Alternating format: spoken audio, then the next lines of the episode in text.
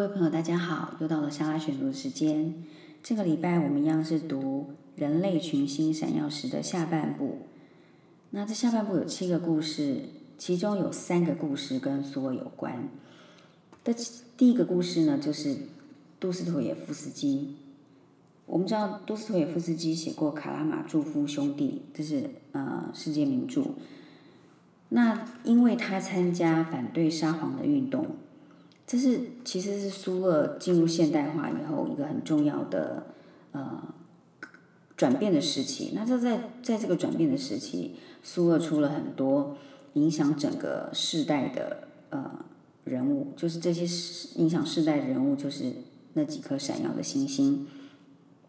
那他形容杜斯妥夫斯基临行呃临上那个死刑前的囚车上面的几这个过程。那我念第一段。他生第一段是深夜，他们从睡梦中叫醒他，军力响彻地牢，命令的声音在恍惚中晃动着幽灵般骇人的黑影。他们推挤他步入深邃开裂的走廊，悠长而黑暗，黑暗而悠长。门栓尖叫，铁门轰然打开。接着，他感到天空和凛冽的空气，一辆囚车，一座滚动的坟墓。他被匆忙推进去。所以我们知道这个那个作者史蒂芬·卓威格很厉害，就是他连写诗歌都可以把整个场景形容的栩栩如生。然后呃，这七个故事里面呢，我就呃我抽取三个，我觉得这三个闪耀的星星是对我最我我觉得看完以后对呃最有感觉的，然后最让我惊艳的。第一个就是岳阳的第一句话。我我们现在就是打电话很方便嘛，随便拨一通网络电话就可以跟远在美国的朋友通话啦，或者是跟老家的爸妈通话。但是在一八三七年以前，呃，如果英国人要跟在美国的亲戚打一通电报，都是没有办法实现的。但是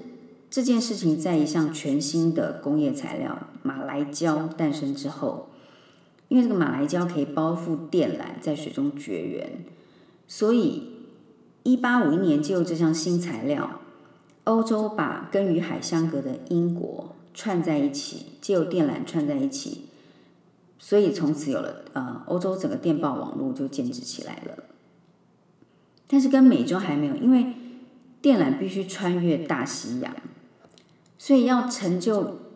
要想成就一个奇迹或是一项伟业。一个很重要的前提就是永远不可或缺的，就是对这个奇迹要深信不疑的人。然后这个人呢，就是完成这个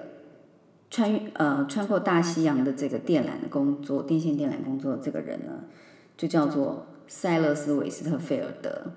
而且他花了超过六年的时间，而且募款超过三次以上，他来来往往。英国跟呃，就是穿越大西洋来来往往，跟英国、美国之间超过三十次以上，失败了非常多次，最后终于成功。所以史蒂芬·楚卫国最后注解这一颗闪耀的星星是：倘若人类征服时间和空间的胜利，只为人类永久的结合效力，那么这件事情一定会成功，而且会改变一整个时代的人。那他在呃这个篇章最后一段，他写说，生活在地球上的人类能同时从地球的一端听到、看到、了解到地球的另一端，人类以自身的创造力变得像神一样无处不在，多么美好！倘若人类征服时间和空间的胜利，只为人类永久的结合效力，但愿人类不会一再被致命的妄想迷惑，去不断摧毁这宏伟的统一。以他战胜自然的力量和同样的手段去毁灭自身，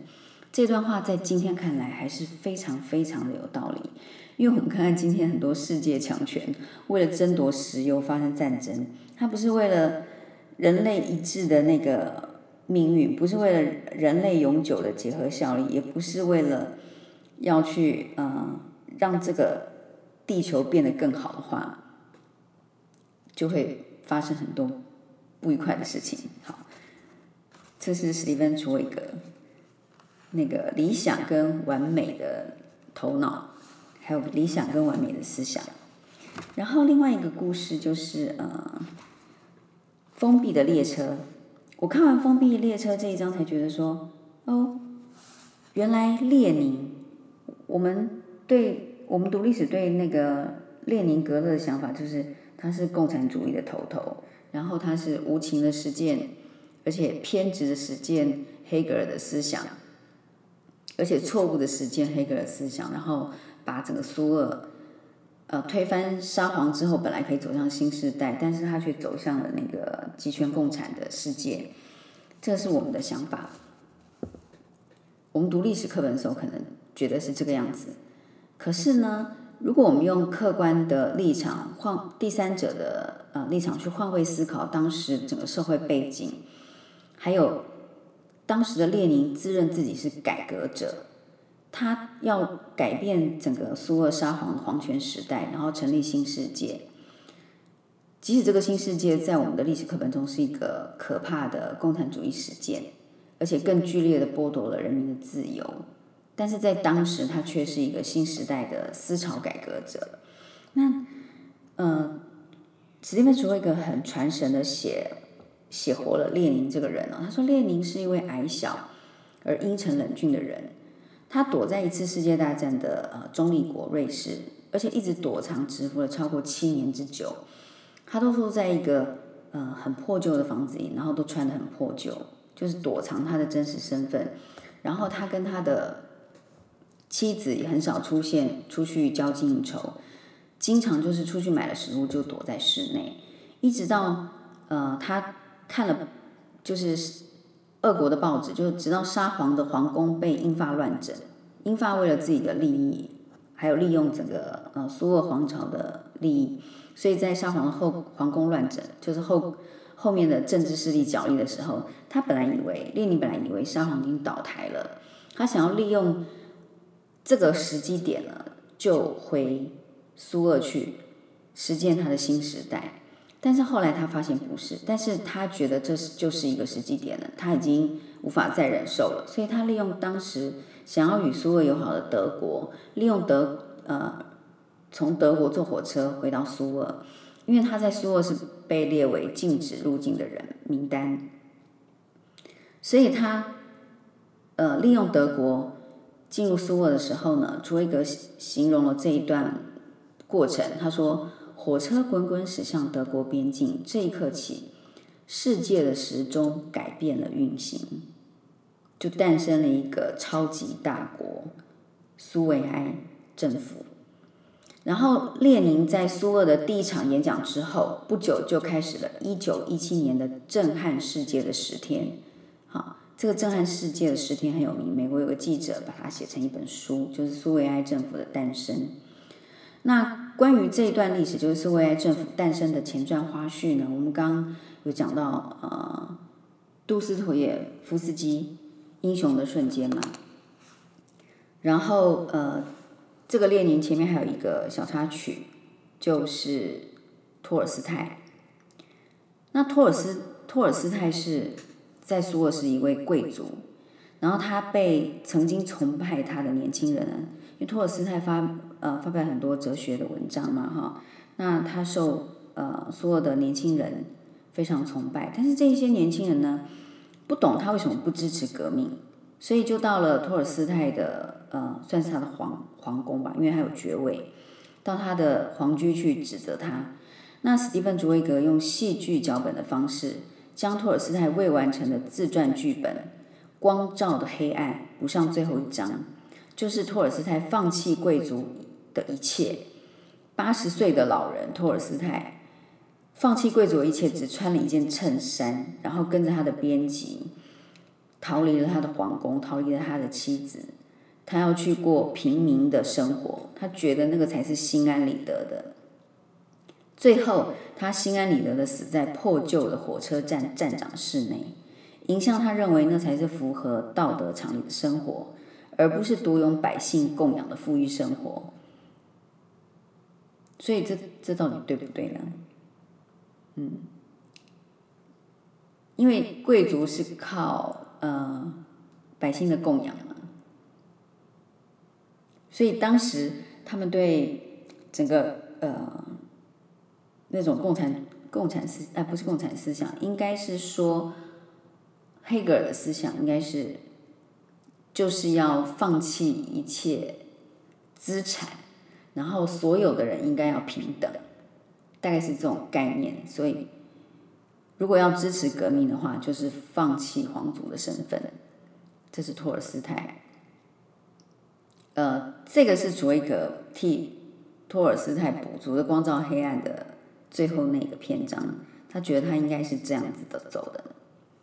好，然后第三个让呃第三个我们就在后面这七个故事，觉得比较让我印象深刻的是西塞罗。西塞罗是罗马帝国首位的人文主义者，伟大的雄辩家、法律捍卫者。然后他著有《论共和国》。成为他所处时代中理想政体的道德法典，但是从现今看来，它仍然是一体适用，而且非常的思潮非常的新颖。看完这个篇篇章，我才觉得说，哎，我们的我的西洋史好像完全没有读，而且完全也没有读懂。然后我的国民教育受的历史学程是完全失败的，因为我看了这，我才知道哦，原来西塞罗是这么重要的一位影响现代世界这么重要的一位思想家。他当时完全看清楚，凯撒被刺身亡之后，乌大维、安东尼跟雷必达三分罗马天下以后，西塞罗自己的生命一定会结束。然后，西塞罗对政治权力的论证是：暴政压制一切权力。当每个个体不是企图从公共职务中谋取个人利益，而是将个人欲望置之于共同体的利益之后时，真正的和谐才得以实践。看到这里，我跪拜。然后我觉得那个疫苗事件，我们政府疫苗事件是不是也可以参考一下这个段落？好，然后这个是呃，我我们读我读完呃人类群星闪耀时后。后面七个篇章的故事，我的呃心得分享，希望你们会喜欢。嗯，我来念一段西塞罗谴责，他谴责自己的民族的